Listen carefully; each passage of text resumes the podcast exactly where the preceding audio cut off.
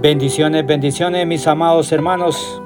Que el Señor me les bendiga en esta preciosa mañana, en este precioso día, en esta hermosa mañana que nuestro Papá Dios, nuestro Creador, nos ha regalado a cada uno de nosotros. Amados, en esta mañana el Señor pone una palabra en mis labios. Quiero compartirla con cada uno de ustedes, fieles hermanos, amigos que escuchan día con día la bendita palabra, el maná del cielo, esa palabra que está establecida en el libro de la vida, la santa palabra, la Biblia. En esta mañana, mis amados, quiero orar ante todo y poner que sea el Señor a través del poder del Espíritu Santo, hablándonos, que esa palabra pueda caer en tierra fértil y morir y dar el fruto para el cual nuestro Dios la está enviando esta preciosa mañana. Vamos a inclinar nuestro rostro y vamos a orarle a nuestro Dios. Amado Dios y Santo de Israel, te damos gloria, te damos honra y te damos alabanza. Gracias Padre por esta mañana, por permitirnos estar frente, Señor, Padre Santo, Señor, frente a estos medios de comunicación virtuales. A cada uno, Señor, que recibe esta palabra, desde ya los ponemos su mente y su corazón, como mi mente y mi corazón, que sea usted, usándolos, Padre, para hablar a través de, su, de, de mis facultades su palabra, Señor. Sea usted, Señor, desde ya, ungiéndola con el poder del Espíritu Santo. La sellamos con su preciosa sangre, Padre mío, que fue derramada en la cruz del Calvario. En el nombre del Padre, del Hijo y del Espíritu Santo hemos orado. Amén y amén. Amados, me gustaría que me acompañen al libro de, de Isaías. En el libro de Isaías vamos a leer, amados, una porción hermosa que el Señor nos va a hablar esta mañana a cada uno de nosotros. Y, desde ya declaramos que es un aliciente. Amén. Vamos a leer el capítulo 38. Capítulo 38 vamos a leer algunos versos del 1 al 5. Amén. La palabra se lee honrando al Padre, al Hijo y al Santo Espíritu. En aquellos días Ezequías se enfermó de muerte y vino a él el profeta Isaías, hijo de Amós, y le dijo, Jehová dice así, ordena tu casa, porque morirás y no vivirás. Entonces volvió Ezequías su rostro a la pared y hizo oración a Jehová. Y dijo, oh Jehová, te ruego, que te acuerdes ahora que he andado delante de ti en verdad y con íntegro corazón y que he hecho lo, lo que ha sido agradable delante de tus ojos. Y lloró Ezequías con gran lloro. Entonces vino palabra de Jehová a Isaías diciendo, ve y di a Ezequías, Jehová Dios de David, tu padre dice así. He oído tu oración y he visto tus lágrimas. He aquí que yo añado a tus días 15 años. Palabra del Señor, hermanos, bendita sea. Amados, esta mañana hablaremos bajo esta palabra, bajo este, estos, estos mandamientos, estos versos. Amados, cuando la enfermedad toca nuestras puertas, cuando la enfermedad toca a nuestra familia. Amados, verdaderamente en estos meses que, que estamos viviendo y hemos estado viviendo en medio de esta pandemia, la enfermedad y la muerte ha tocado la puerta de millones de personas, hermano, incluyendo las familias cristianas. En este momento amados, en el cual la enfermedad ha tocado la puerta de muchas familias y de nuestras familias. y está llevando a muchas personas, familiares, a estar postrados en una cama, ya sea en, el hospital ya, o ya sea en nuestro hogar. Es muy importante que reconozcamos algunas verdades muy importantes que la palabra de Dios nos enseña, especialmente para estos tiempos que estamos viviendo.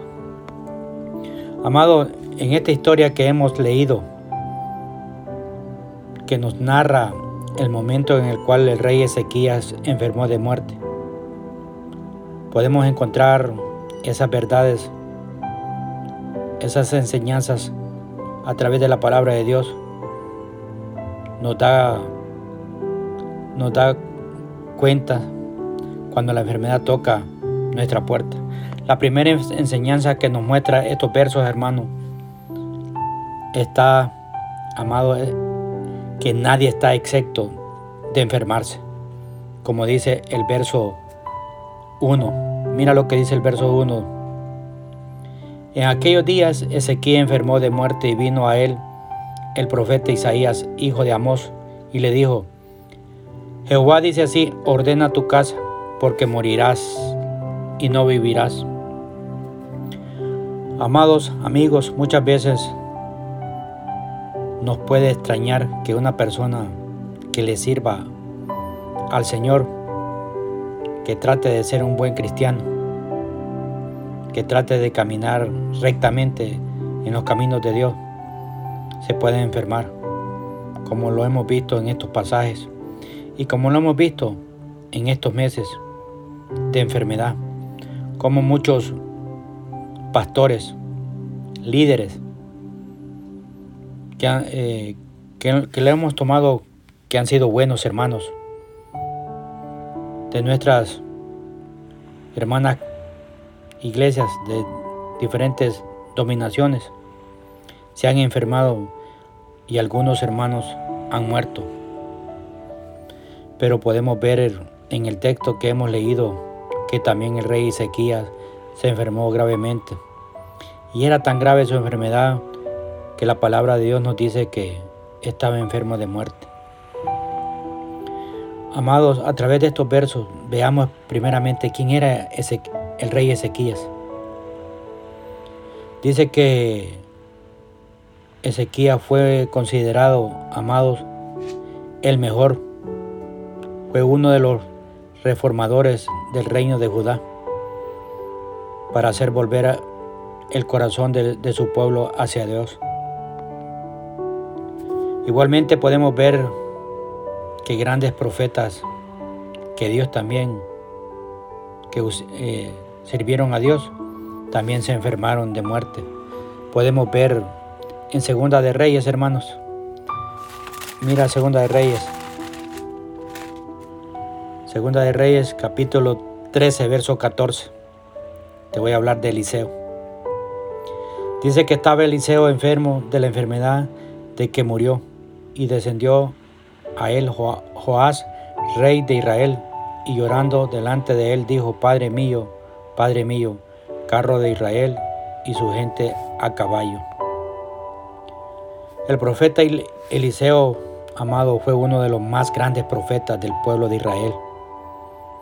Por medio de él, nuestro Dios hizo grandes milagros, como la resurrección del hijo de, una mujer tsunamita, pero también, amado, enfermó y murió de esa enfermedad. Otro punto que nos enseña la palabra de Dios y estos versos que acabamos de leer anterior, la enseñanza que nos deja dice que tenemos que tener en orden nuestra casa es muy importante. En Isaías 38, verso 1, parte B, donde dice, Jehová dice así, ordena tu casa porque morirás y no vivirás.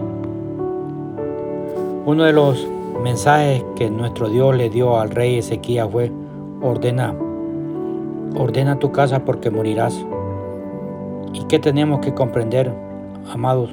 Que Dios ese ese mensaje no se refiere a poner en orden las cosas dentro de la casa, los muebles, la ropa, etcétera, hermanos. Aquí es diferente.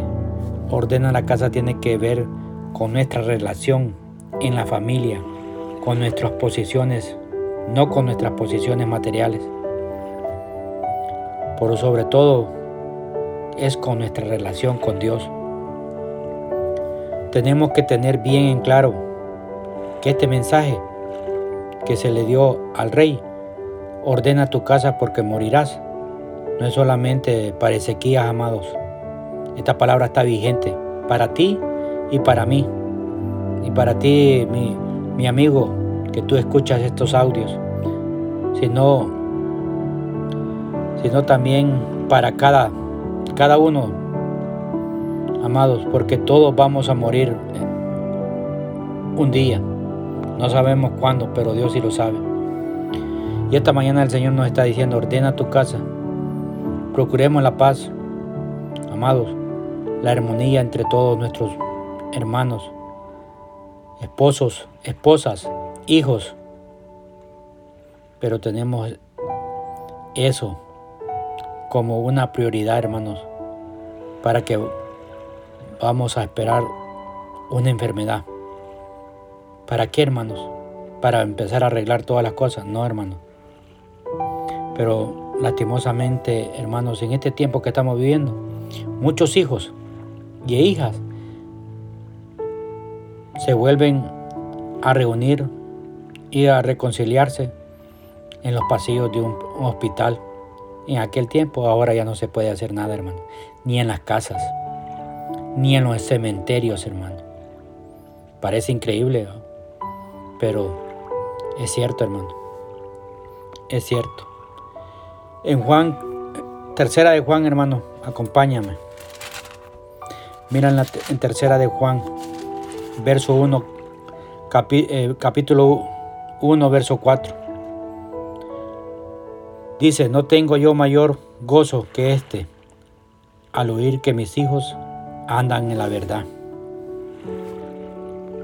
Amados, ordena tu casa, cuidemos nuestro matrimonio.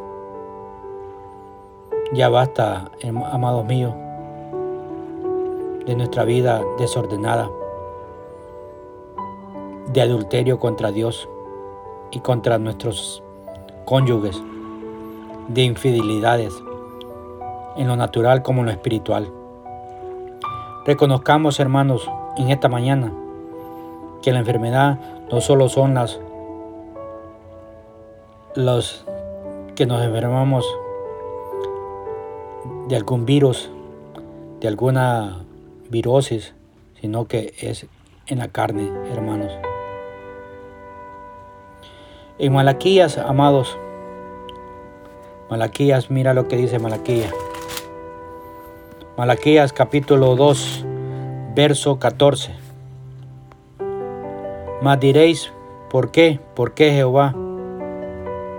Has testiguado entre, entre ti y la mujer de tu juventud contra la cual has sido desleal, siendo ella tu compañera y la mujer de tu pacto. Amado, ordena tu casa. Es muy importante tener bien definido en manos de quién quedarán las posiciones materiales si Dios nos ha bendecido.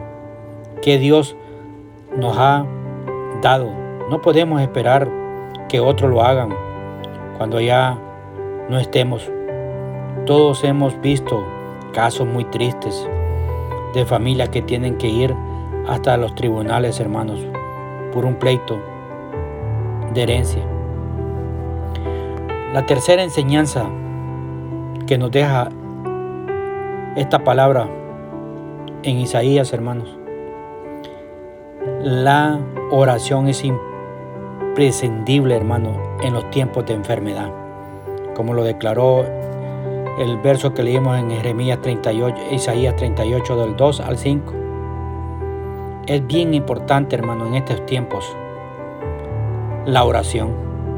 Entonces volvió Ezequías su rostro a la pared y hizo oración a Jehová y dijo, oh Jehová, te ruego que te acuerdes ahora que he andado delante de ti en verdad y con íntegro corazón, y que he hecho lo que ha sido agradable delante de tus ojos. Y lloró Ezequías con gran lloro. Entonces vino palabra de Jehová a Isaías diciendo, ve y di a Ezequías, Jehová Dios de, de David, tu padre, dice así, he oído tu oración y he visto tus lágrimas. He aquí que yo añado a tus días 15 años. Ezequías, en el último momento que recibió el mensaje que le dio el profeta Isaías, volvió su rostro para buscar al Señor. Él sabía que su trato no era con el mensajero, sino con Dios. Él puso su fe en el poder y la misericordia del Señor. Amados hermanos, amigos, podemos ver también que Ezequiel le agregó algo a su oración que le dio más poder, que tocó el corazón de nuestro Dios. Una vida de servicio, tratando de agradar a Dios y un corazón quebrantado, como, como dice el verso, verso 3. Amados, nuestras lágrimas ríen delante de Dios las semillas de fe de nuestras oraciones. Como lo dice el Salmo 126, 5, mira lo que dice. Mira lo que dice. Los que sembraron con lágrimas, con regocijo segarán. Y tenemos amados, que estar seguros que nuestro Dios no rechaza nunca a un corazón quebrantado. Y su misericordia y su poder están disponibles siempre, siempre para aquel que le busca con humildad y lágrimas en la enfermedad. Y mira lo que dice este salmo. Salmo 25, 17. Las angustias de mi corazón se han aumentado. Sácame de mis congojas. Aleluya. Hermanos, si la enfermedad está tocando o ha tocado la puerta de nuestro hogar, eh, de nuestra vida, no caigamos, amados, en angustia ni desesperación en la enfermedad. Hoy a través de esta palabra hay esperanza en Cristo Jesús. Y como lo declaró Segunda de Reyes capítulo 20. Mira lo que dice Segunda de Reyes capítulo 20. Verso 4 y 6. Y antes que Isaías saliese, hasta la mitad del patio vino palabra de Jehová a Isaías diciendo, vuelve y di a Ezequías, príncipe de mi pueblo Escúchalo bien, amado, amada, amigo. Príncipe de mi pueblo, hacia dice Jehová, el Dios de David tu padre, yo he oído tu oración. He visto tus lágrimas. He aquí que yo te sano. Al tercer día subirás a la casa de Jehová y añadiré, añadiré a tus días quince años y te libraré a ti y a esta ciudad de mano del rey de Asiria, y ampararé esta ciudad por amor a mí mismo y por amor a David, mi siervo. Aleluya, gloria a Dios, alabado sea su nombre. Amados, cuando la enfermedad está tocando la puerta de nuestra familia, de nuestros hermanos, confiemos en la palabra, hermanos empecemos a organizar, a arreglar nuestra casa. Acuérdate que somos templo y morada del Espíritu Santo. Quería compartir con cada uno de ustedes esta, esta palabra, esta reflexión. Y declaro que el poder del Espíritu Santo nos enseñe y nos la revele y la pongamos por obra. En el amor del Señor Jesucristo, su hermano en Cristo, Romeo Sánchez.